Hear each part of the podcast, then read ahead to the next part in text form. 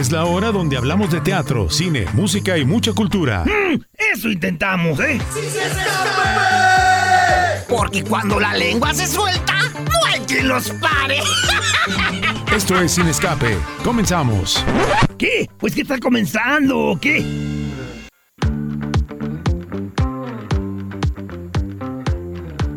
Hey, hey, hey, buenas tardes y bienvenidos a Sin Escape. Saludos a todos, a ti que nos estás escuchando a través del 1250 de AM, a toda Mauser, y por supuesto en todas partes a través de DK 1250.mx. Provecho, amigos. Luis Adam, Cristian Cobos, eh, Alejandro Magallanes, ¿cómo están? Bien, ¿y tú? ¿Qué haces? Bien, bien. Bien, bien. ¿Qué haces? Aquí haciendo fila para por ahogada. Ah, ya, bueno, muy bien. Me parece perfecto.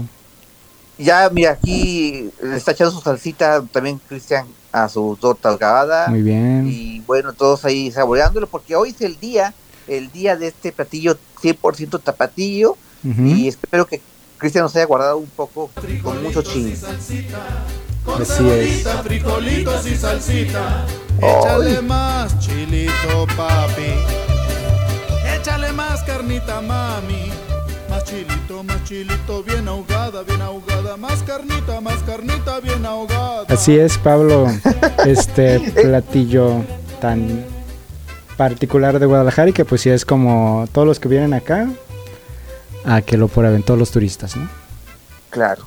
No sé si te diga, si, si te puede decir, Cristian, quién eh, es el que está cantando. No sé si el grupo El Personal, el personal eh, hizo un tema junto con un poeta, Dante Medina, una canción dedicada a este, este, esta deliciosa torta ahogada. No sé si sea esa canción que puso o hay más homenajes sonoros. Oh, muy bien. Sí, así. Me suena que podían ser ellos, pero Ajá. pues igual alguien más, no sé. Pero bien, muy Bueno, bien. hoy va a haber mucha entrevista hoy, ¿eh?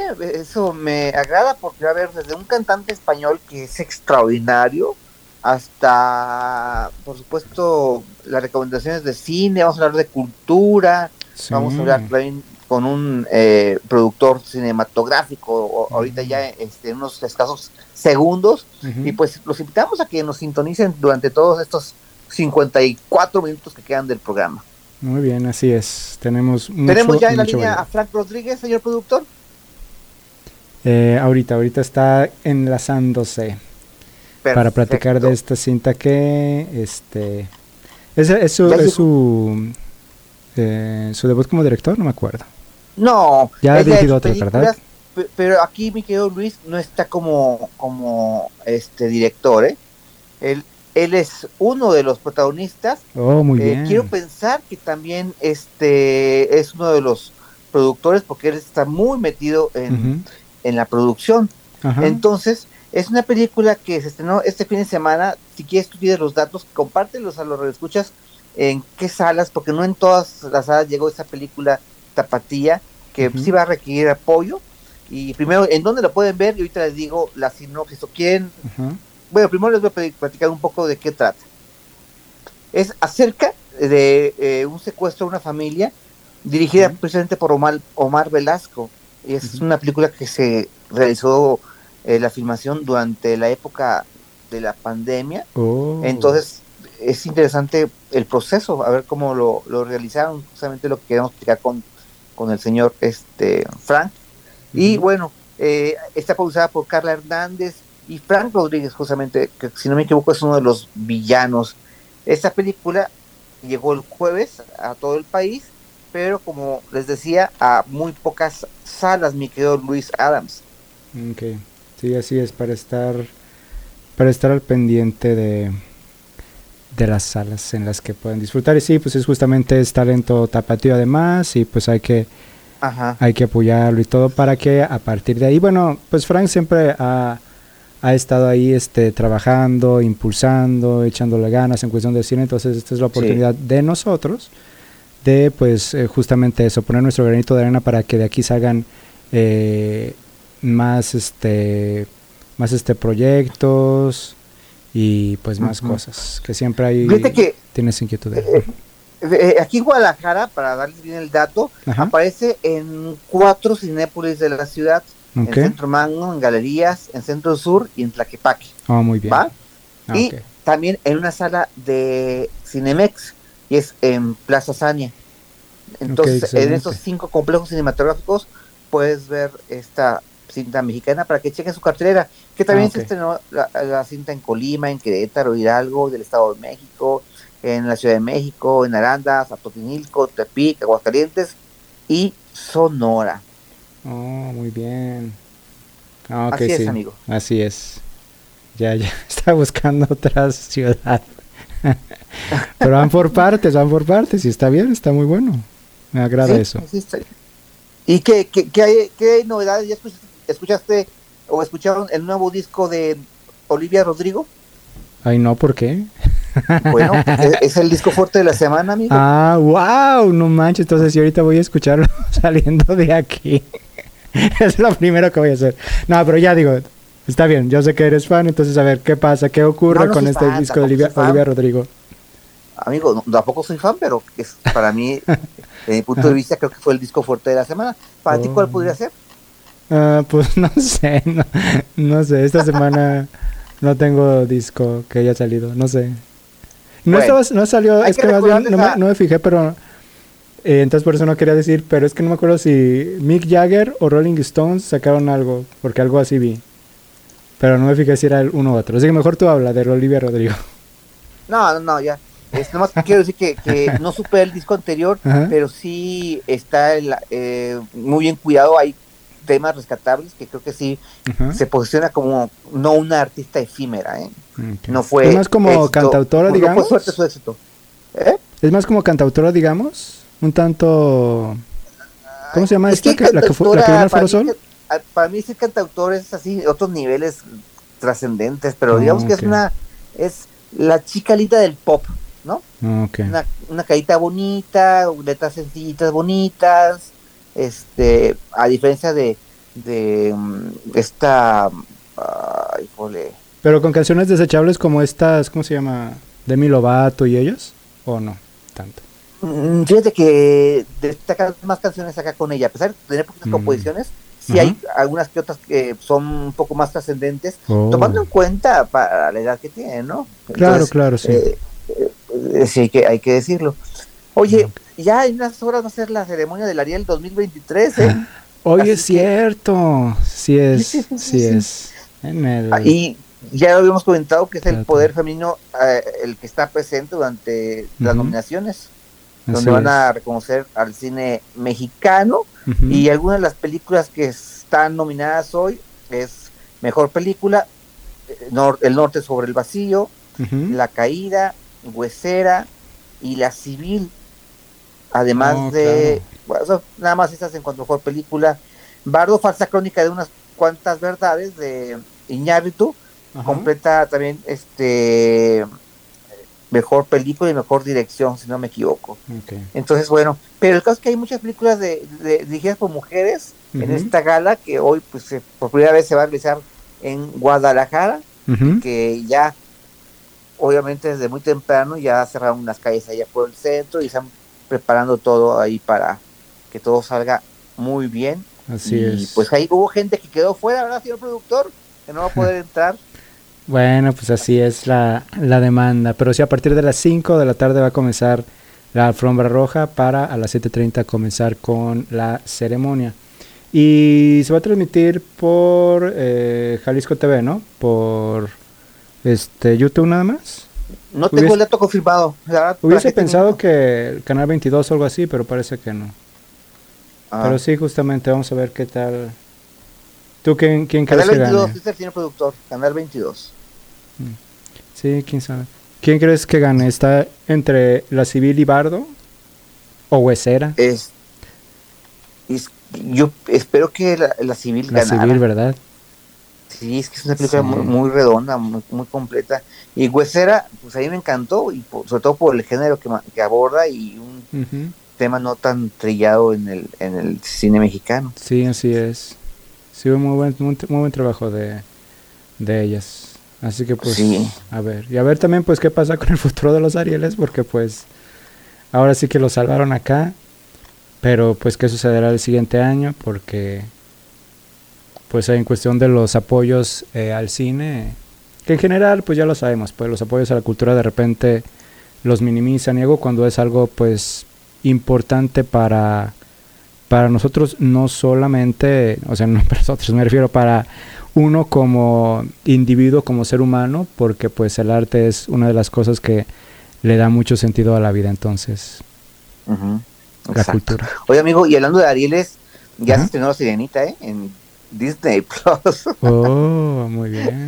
Pero ese es otro tema. En el tercer bloque hablaremos con Jorge Cole sobre el séptimo arte y una que otra propuesta para plataformas, porque hay... Que por cierto, que no había escuchado hace un par de años, a lo mejor la cambió de idea, pero que Martin Scorsese alguna vez estuvo criticando el asunto del, de las películas de streaming o no? Por supuesto. Entonces, por, qué va a sacar su película en Apple TV? Pues para que veas. Bueno, en fin. Oye, ¿y tú que ya fuiste fan de la primera película de Winnie the Pooh, Miel y Sangre? Ya eh. compartieron imágenes de la segunda parte. Ya tan rápido, eso dijeron, antes de que se, se acabe el furor, aquí va la otra. Sí, pues claro. Sí, bueno, sí. Está bien, pues fue un éxito inesperado del que México fue, fue culpable de su éxito. Los directores, los creadores, afirman que es una película más grande y más malvada. Textualmente dice, contará con nuevos diseños de criaturas, un nuevo reparto y un elevado número de muertes. Sin embargo, esta vez, Pooh y sus amigos abandonarán el bosque de los 100 acres para llevar su oh. lucha a la tranquila comunidad de Ashdown. Muy bien, bueno. Muy bien, vamos a hablar de eso más adelante, o quizá no, porque creo que no. Pero, ¿qué te parece si vamos a un corte para regresar con esta entrevista? Vamos. La lengua no les para y tenemos que ir a un corte. ¿Qué? Tenemos que ir a un corte. Búscanos en Facebook como Sin Escape Radio. Súbele al volumen con Sin Escape.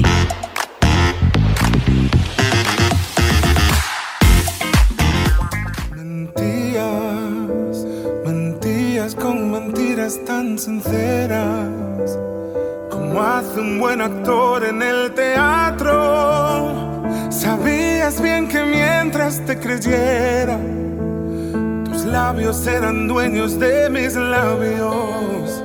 Mentías con promesas muy reales, con frases que robabas de un bolero. Decías tantas cosas especiales eran tuyas, eran de un tal manzanero. Mentira, en fin me enamoré de una mentira.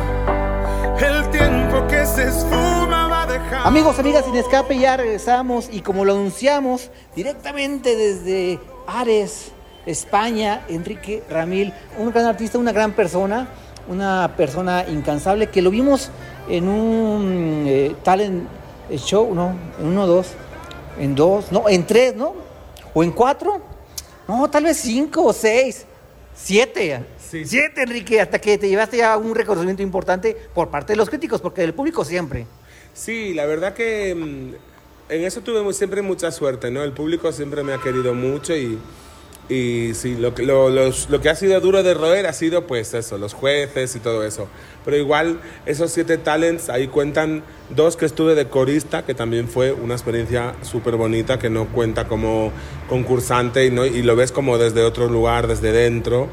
Y, y también pues, pues sí, al final ayudan mucho, porque hay gente que me conoce de uno, otra gente que me conoce del otro, y al final es pues todos los lugares donde te pongan un micrófono y, sea una ventana para el mundo, pues bienvenido es. ¿Qué decirte que te amen tanto por tu voz y por tu sencillez, por tu persona?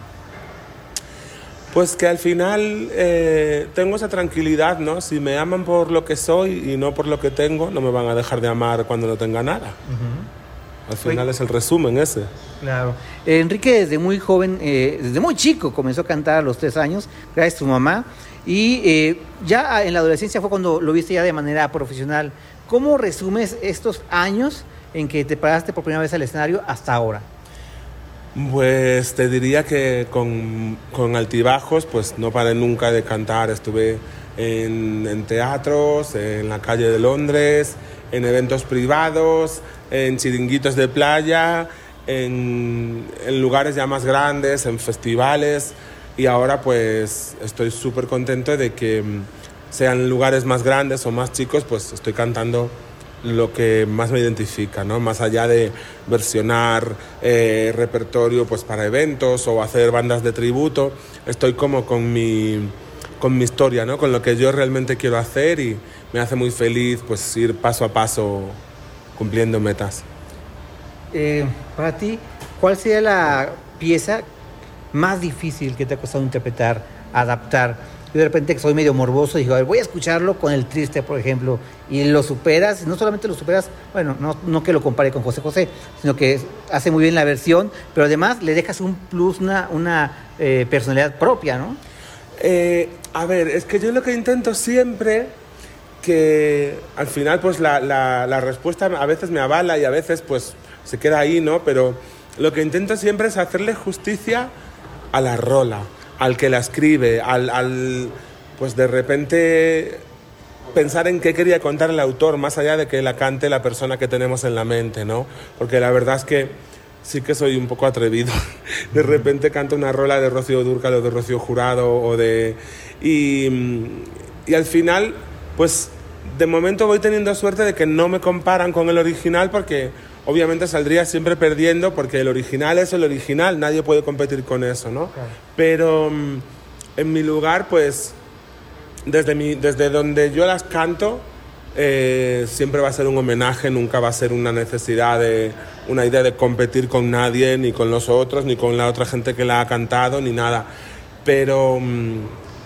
Pero sí, es verdad que a veces pues digo, uy, esta canción la tiene todo el mundo en la mente de José José y, y pues yo la, la canto y, y, y, bueno, siempre hay un poquito de gente que compara, ¿no? Pero tengo la, la satisfacción de que incluso los autores pues me han llegado a, a, escribir, a contactar conmigo para felicitarme y al final pues es, es con lo que me que tengo que quedar, ¿no? ¿Algún proyecto como para que le des voz a esos jóvenes autores? Sí, porque además eh, hay una cosa que, bueno, aparte de que yo también soy autor, lo que pasa que me ha ido mucho mejor con repertorio de otra gente porque ya como que la puerta fría es mitad puerta fría, ¿no? La otra mitad ya es como que te reciben hasta el salón de su casa porque ya conocen la rola. Solo tienen que enamorarse de ti, pero la rola ya es un éxito, ¿no? Entonces, pues sí que estoy escribiendo mis cosas, tengo varias publicaciones, pero eh, es verdad que lo que más he hecho han sido versiones. Y, y, es verdad que a lo largo de, de, mi trayectoria, pues sobre todo ahora, esta época en la que me he hecho viral, el otro lado del charco, que me ha escrito tanta gente uh -huh. de México, de Argentina, de Miami, que mm, eh, hay, hay, un montón de canciones inéditas que están ahí. Me he juntado para componer con gente ya muy conocida, como Erika Ender, compositora del Despacito, uh -huh. o Mateus eh, conocido también por haber escrito Lloran las rosas de Cristian Castro, ¿no? Y me he juntado también con Ángela Dávalos para componer algunas de mis, de mis rolas futuras y también me han llegado canciones inéditas de autores que de repente pues un día les grabó eh, no sé qué artista, otro día les grabó otro artista y me escucharon y pensaron, puede que alguna de las canciones inéditas le queden bien a Enrique. Y yo para mí eso es un honor de hecho, sigo recibiendo canciones porque hoy en día lo bueno que tiene la industria es eso, que no hay que estar un año cocinando un disco y luego sacas un disco y te pasas otro año. Uno se puede organizar y sacar rolas cada, claro. cada que le apetezca. ¿Y en tus shows de repente metes composiciones tuyas? Sí, en, en mis shows hay eh, varias canciones que son ya no solo mías, sino que son inéditas, o sea que, uh -huh. Pues que las estrené yo, que se compusieron para mí, como prefiero ser la otra, por ejemplo que luego sí la versionó Olga Tañón, la versionó Karina, pero la primera, primerísima es uh -huh. mía. Uh -huh. Y Mentira, que yo soy coautor de esa canción. Y al final, pues, hay gente que ya la conoce, hay gente que se enamora de ella, eh, pero al final es una cosa, entra todo dentro del concepto. De repente no no queda fuera porque al final mi repertorio es canciones de señoras despechadas, ¿no? Y, uh -huh. y al final el, el, las ruedas que yo hago también van por ahí. te hiciste famoso, como dices tú, del otro lado del charco. Sin embargo, México es un público importante porque tus fans, que está el 30% de aquí, ¿no? Sí, o sea, es una es una barbaridad. O sea, y todo empezó en la pandemia que de repente miraba pues los datos de las redes sociales porque uno tiene más tiempo, porque tiene menos cosas que pueda hacer. Entonces, pues uno ya se dedica más a eh, hacer todos los días un vivo, mirar las estadísticas y de repente te empiezas a encontrar que 200 personas en Guadalajara han hecho Shazam de una rola tuya este fin de semana. O que el 30% de tus seguidores de YouTube son de México eh, a lo mejor en Facebook pues, ya es como un 36 o una cosa así que son de México. Y eso para mí es una locura. O también en, Apple, en Apple Music vas mirando y siempre está México por encima de todo. Luego a veces va Argentina, a veces va Chile, a veces va España. Pero que, que mi ciudad, o sea, mi, mi país donde yo nací no esté en los tres primeros algunas veces es bastante significativo. O sea, me hace pensar en en que hice bien en venir aquí, ¿no? Y a, poquito a poco a, que me conozcan un poquito más. Claro. Y este reconocimiento eh, alimenta el ego, eh, te pone un poco nervioso por el compromiso que eh, cada vez hay más en ti como artista. ¿Qué pasa ante tanto éxito alrededor? Al final, lo que estoy es súper agradecido porque es gente que, mm, pues que, o sea, no sé, no lo sé explicar, pero es como que obvio que no soy Jennifer López, no tengo miles de seguidores ahí, puedo ir tranquilo por la calle, ¿no? Todavía. también es una cosa que es una cosa que se agradece. Pero por ejemplo, la gente que es muy fan, o sea, que es fan es muy muy fan. De repente me tengo que comprar una maleta para volver a España porque tengo regalos de toda la gente. En todos los conciertos hay gente que me regala cosas. Suerte que algunas son de comer, entonces pues ya no me las tengo que llevar a España, ya me las como aquí. Pero es que luego de repente me regalan peluches, me regalan joyas, me regalan, eh, pues eso, cosas que, mm, que representan su, a su país o a su ciudad y, que quieren que yo las tenga para que me acuerde de ellos, ¿no? Y, y es una cosa muy, muy bonita, aparte de los encuentros que yo hago, porque antes de los conciertos o después, dependiendo un poco de la logística, eh, hacemos conciertos en el... O sea, hacemos eh, meet and greets, o sea, encuentros con los fans antes de los conciertos y es algo que yo agradezco mucho porque les pongo cara a toda la gente que de repente solo conozco de las redes sociales o que a lo mejor un día en Instagram hice un live y los dejé entrar y me preguntaban, ay, ¿cuándo vienes a Monterrey? Y de repente en el concierto de Monterrey los veo en persona, me acuerdo de ellos y y bueno, es como que de repente tengo, aparte de la familia en la que nací, pues tengo otra grande, repartida por ahí, de gente que les tengo muchísimo aprecio y además pues los tengo en, en, un grupo que tenemos en Telegram y así estamos siempre en contacto y me cuentan, les cuento, les pregunto qué sería la próxima rola que creen que debería versionar y ahí vamos generando pues un poco de, de sinergia, ¿no? Y hablando de conciertos, es tu tercera ocasión que visitas nuestro país y sin duda en la que tienes más fechas o más visitas en la República. Sí, las otras dos veces, la primera vine de promoción, la segunda vine a hacer el concierto y luego las...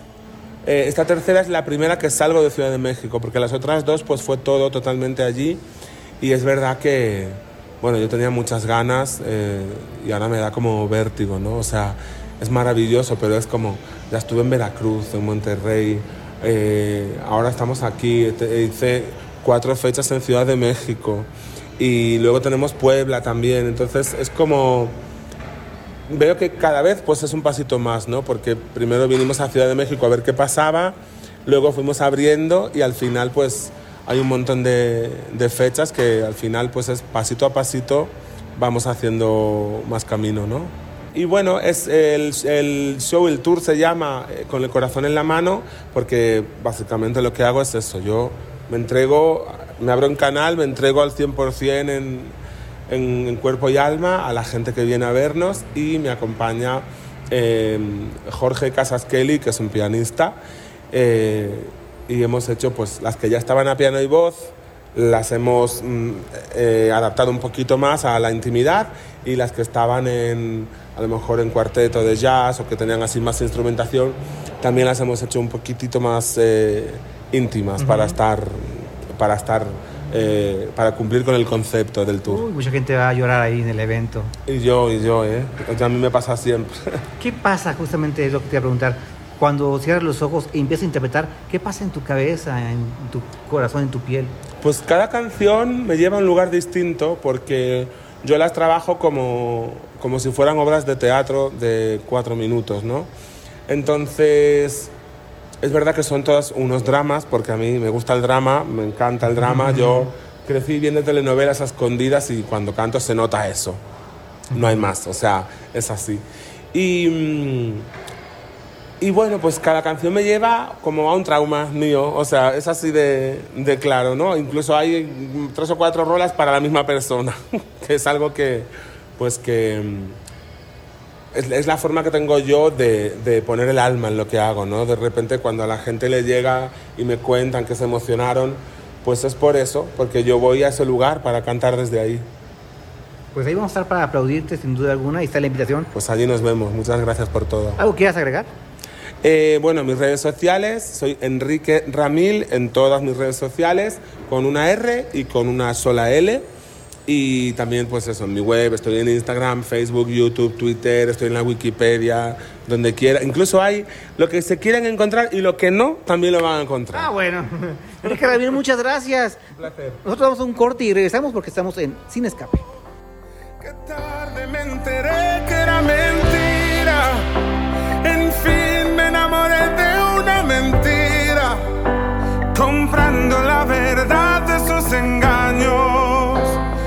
Sin presentir que el daño me servía. La copa en la que hoy bebo. Mi fracaso. Ay. La lengua no les para y tenemos que ir a un corte. ¿Qué? Tenemos que ir a un corte. Búscanos en Facebook como Sin Escape Radio.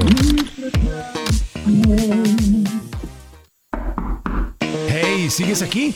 Ya estamos de vuelta en Sin Escape. Comunícate a cabina 33 36 47 83 83 o al 33 36 47 74 81.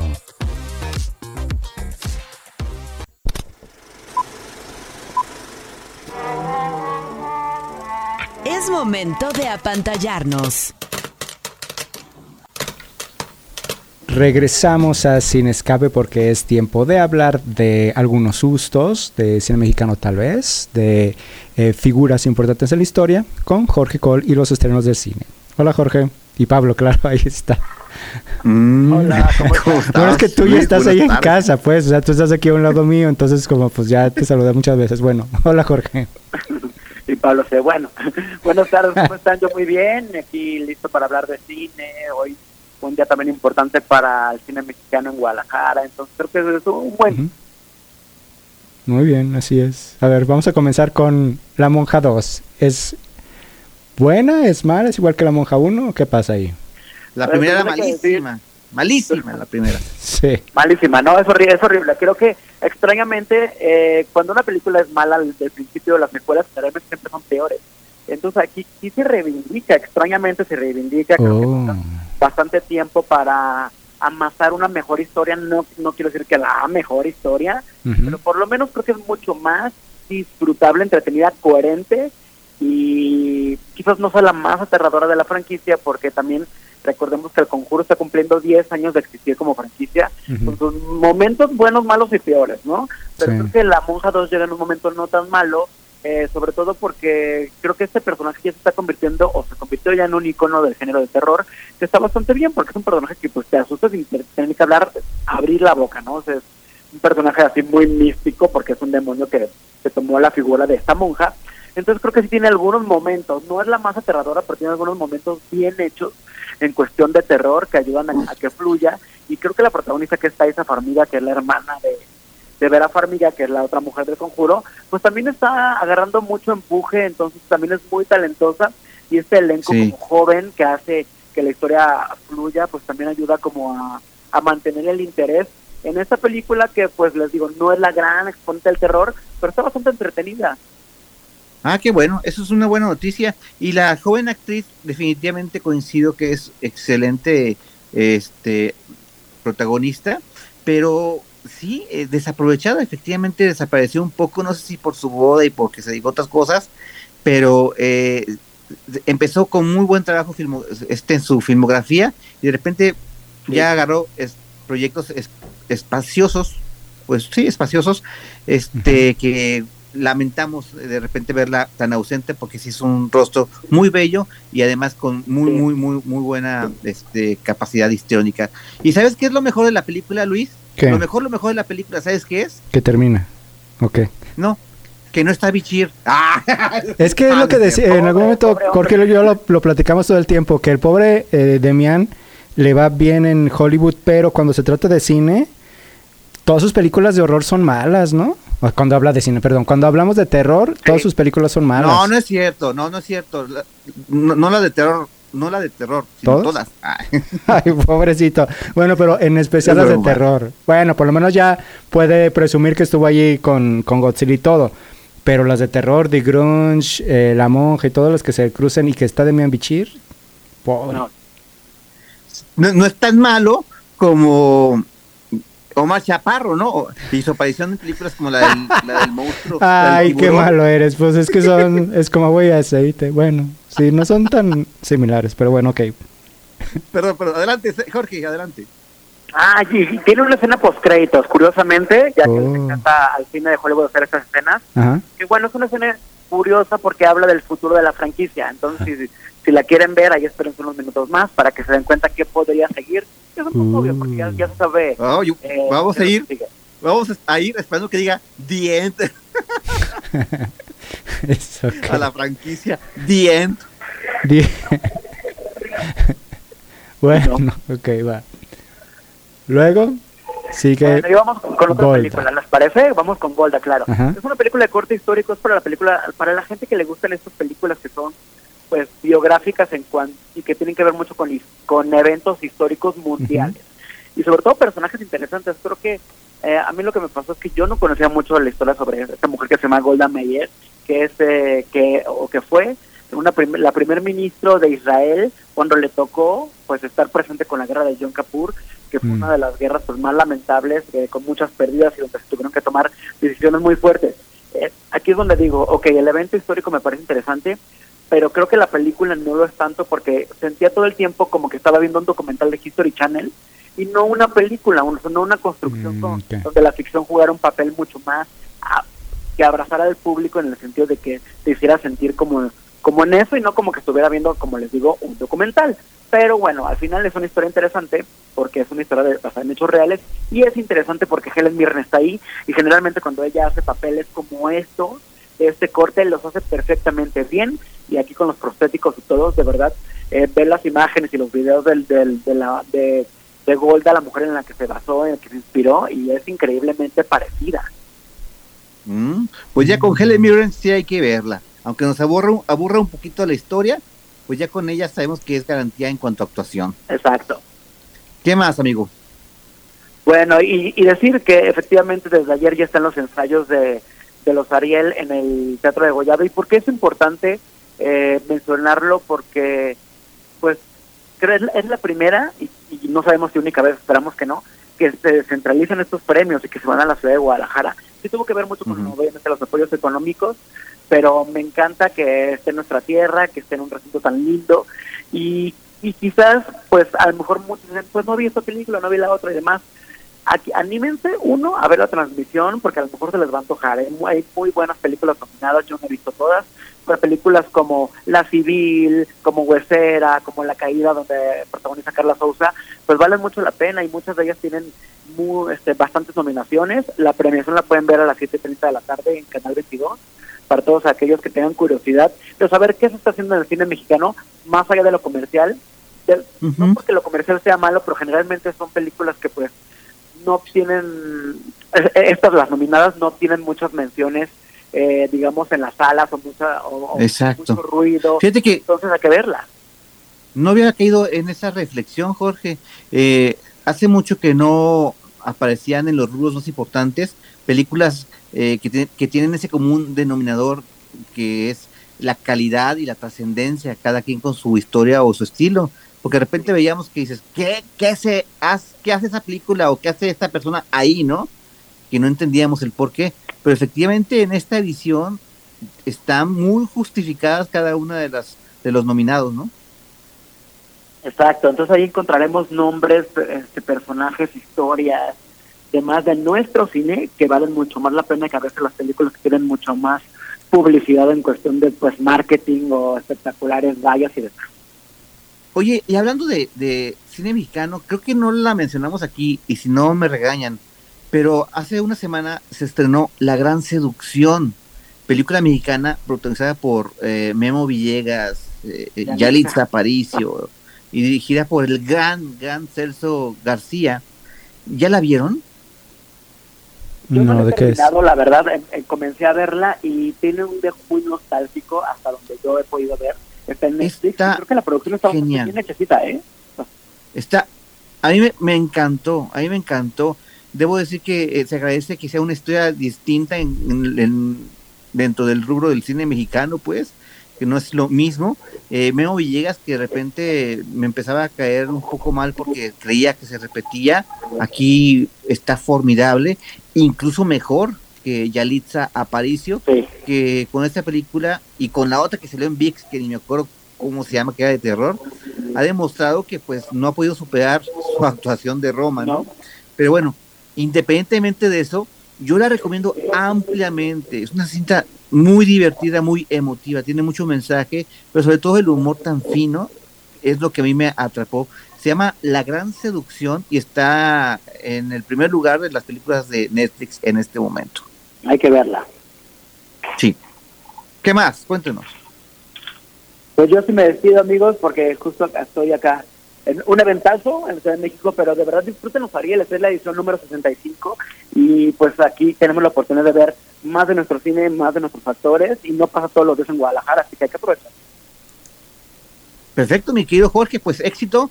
Eh, estamos aquí en contacto la siguiente semana, aquí nos escuchamos y recordarle a, la gente tus redes sociales, por favor. Sí, soy Jorge Coles, C-O-W-L, y Sala Llena MX, para que me sigan, ahí estaremos hablando de cine, series y demás. Perfecto. Muchas gracias, mi George.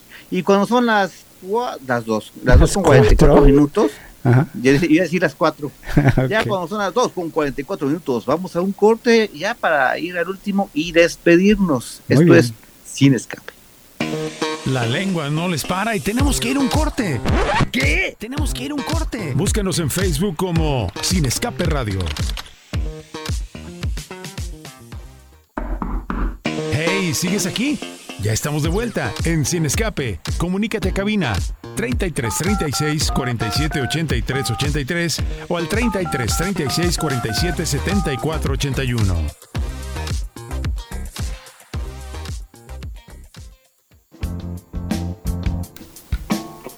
Regresamos a Sin Escape. Ya estamos a una semana de el grito de independencia, de las fiestas patrias, del fin de semana, bueno, medio fin de semana fuerte, digamos, puede ser desde el viernes, que es ya el día festivo, entonces hay muchas, muchas actividades, por supuesto.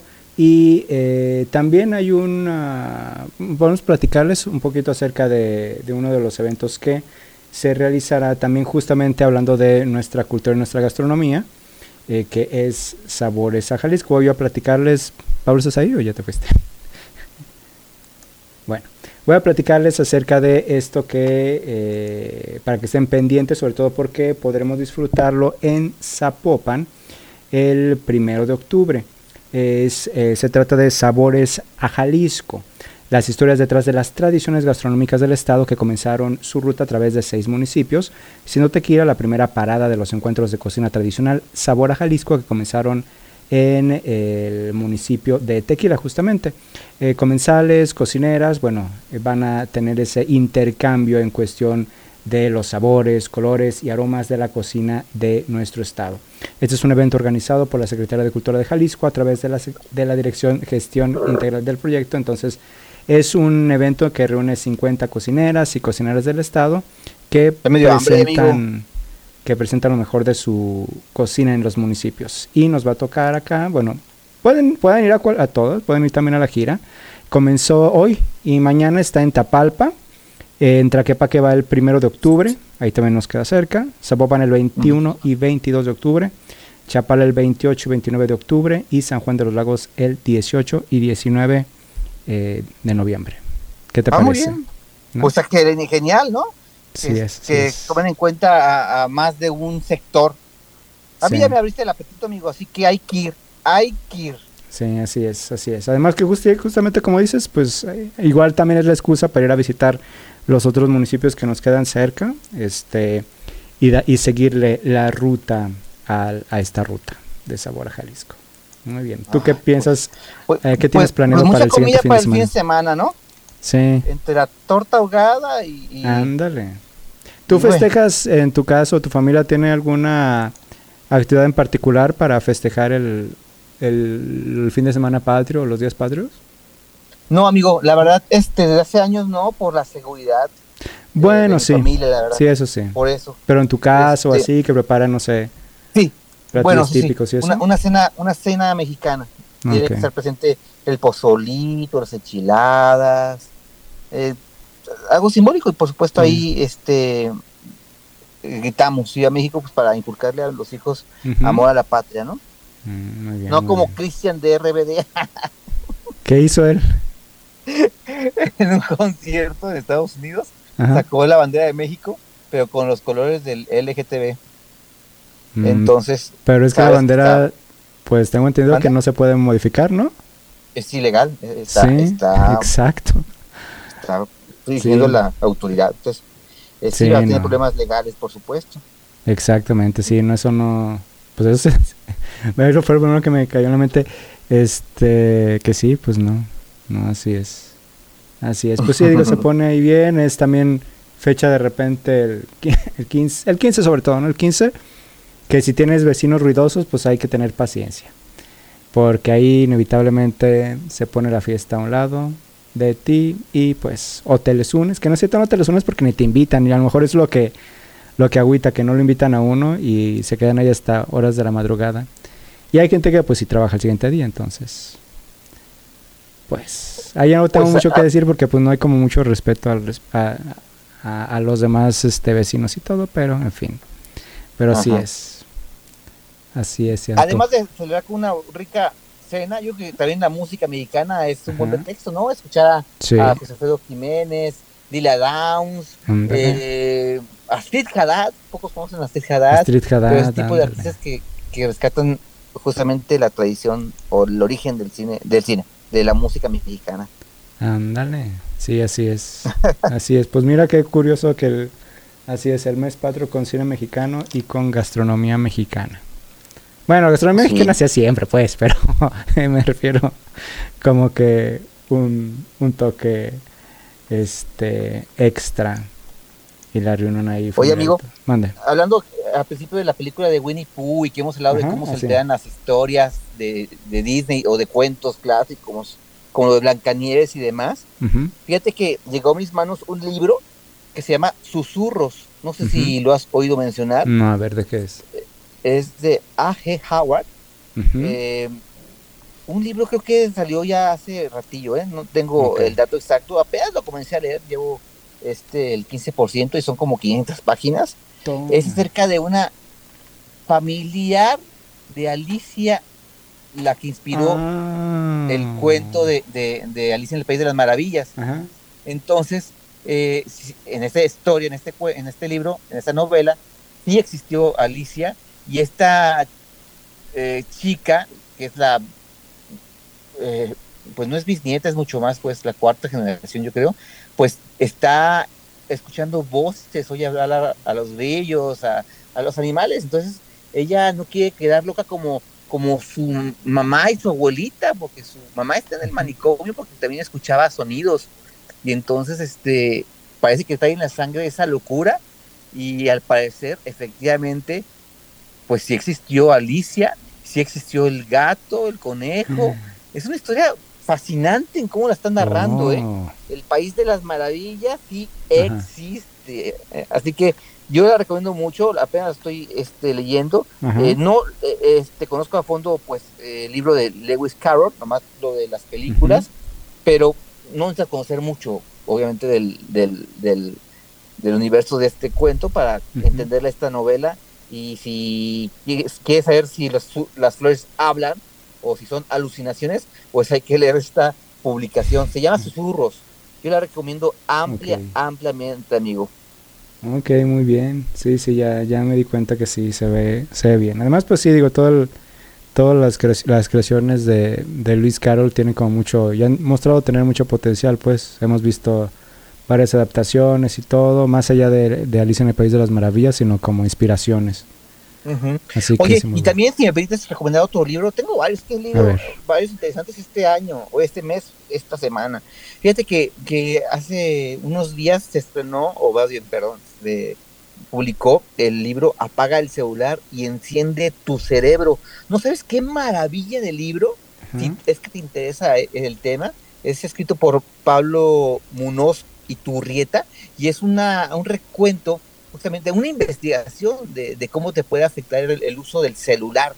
Como tal dice este el, título del libro, eh, Apaga el celular y enciende tu cerebro, pues te dice eh, no solamente cómo te puede afectar, sino también cómo puedes solucionarlo, de cómo este, ayudar a tu familia a no estar apegados a, la tecnología, pero está muy bien fundamentado, da las razones y da eh, de una manera muy clara. Entonces yo recomiendo muchísimo este el libro para que como papá lo compres y te des cuenta de cómo está afectando esto a los niños y a la familia en sí pero también si tú eres este, de repente adicto al celular, lo vas a leer y vas a entender de cómo todo está eh, hecho para hacernos adictos, ¿no? Para despertar esa dopamina y siempre estar este, al pendiente del celular, porque yo lo he comentado muchas veces en este espacio, y yo cuando voy en camión siempre me sorprende eso, de cómo los celulares están prendidos, así nada más moviendo Facebook y TikTok, ¿no? Segundo por segundo para ver qué es lo que pueden encontrar este, en cada publicación y estamos eh, desesperados por tener satisfacción, ¿no? Entonces, en fin, es una, una mm, publicación que lo recomiendo muchísimo. Se llama, por última vez lo digo, apaga el celular y enciende tu cerebro. También, si no tienes otro tema que decir, puedo recomendar otro libro, porque sí, muchísimos. Muchísimos. Este, Pandora, Liliana Bloom. Ay, Liliana Bloom está loca. Es una escritora que realmente provoca terror por sus historias. Y este libro de Pandora es acerca de una persona obesa que de repente encuentra a una persona que se enamora de ella, pero que está obsesionado, pues, tiene una filia por la gordura, pero a un exceso, a un exceso tremendo, amigo, de que él incluso por métodos que no lo voy a difundir para no spoilear y para no ser algo irradiable, por algunos métodos hace que ella engorde cada vez más, al grado de ya quedar inmóvil, pues, de tanto, de tanto peso de su cuerpo. Entonces, pero eh, es la forma en cómo satisface a su pareja y cómo él se cuate la ama por su gordura y nada más. Entonces es una crítica, por supuesto, al físico, pero sobre todo es una historia espantosa, horrorosa de, de cómo el ser humano puede llegar a ciertos límites. Si conoces la lectura de Liana, pues no. No, pero creo que ya habías platicado de ella, ¿no? Tal vez sí, o Don Arturo. O Don Arturo. Eh, también eh, leí, te lo avientas en un ratito, Mujeres con Luz Propia, que es de Laura Freixas, que le dedica eh, unas que son 70 páginas, yo creo, es muy breve, a la relación entre Silvia Plath y Ted Hughes. Silvia Plath, una de las poetas más famosas este, en la historia de, la literatura, y habla justamente de esta relación que para muchos fue, eh, por la mayoría, fue enfermiza, y de, destaca la, la obra de su, de su trabajo poético, literario, breve, pero trascendente. Entonces, ese, libro se llama Mujeres con Luz Propia, Literatura, Silvia Plath y Ted Hughes. Así es, mi querido Luis. Muy bien, muy bien. Oye, justo ahorita que platicas del, del celular y eso, digo, más allá del internet y redes sociales, yo me acuerdo que cuando comenzaron a proliferar, también había ese asunto de que no lo, no, no tuviera cerca mucho tiempo por la radiación y todo eso. Me imagino que la tecnología ha avanzado, pero de cualquier manera ahora las tenemos, hasta dormimos con ellos y creo que no es tan saludable, más allá de la adicción a su contenido, pues. Creo que ni siquiera físicamente deberíamos tenerlos tan cerca todo el tiempo, todo el día. Entonces como que se nos, se nos fue olvidando o simplemente pues otra cosa, no olvidando, sino que más bien como que eso se, se comenzó a relegar, no sé si por lo mismo o, pero pues sí es este, sí es como curioso eso. Muy bien, pues algo más Pablo antes de despedirnos. No, no, amigo, saludando por supuesto otra vez a Cristian Cobos en la producción, a Alejandra Magallanes en la consola y a ti, mi querido Luis, agradeciéndote como siempre. Muy bien. Si no alcanzaron a escuchar el programa completo o quieren repetirlo o, ver en- o escuchar entrevistas anteriores, ya está disponible el podcast. Nos encuentras como Sin Escape DK. Nos vemos. Ahí está. Muy buenas tardes a todos, ahí los dejo. Interrumpimos este programa por su falta de cordura. Ofrecemos una disculpa por el caos radiofónico provocado. Yo hasta aquí llegué. Adiós. Hey, hey, hey, pero estamos de regreso la próxima semana con más información. Te esperamos a la misma hora por DK 1250 AM. En el baño. Me acuerdo mucho de este. Muy buenas tardes.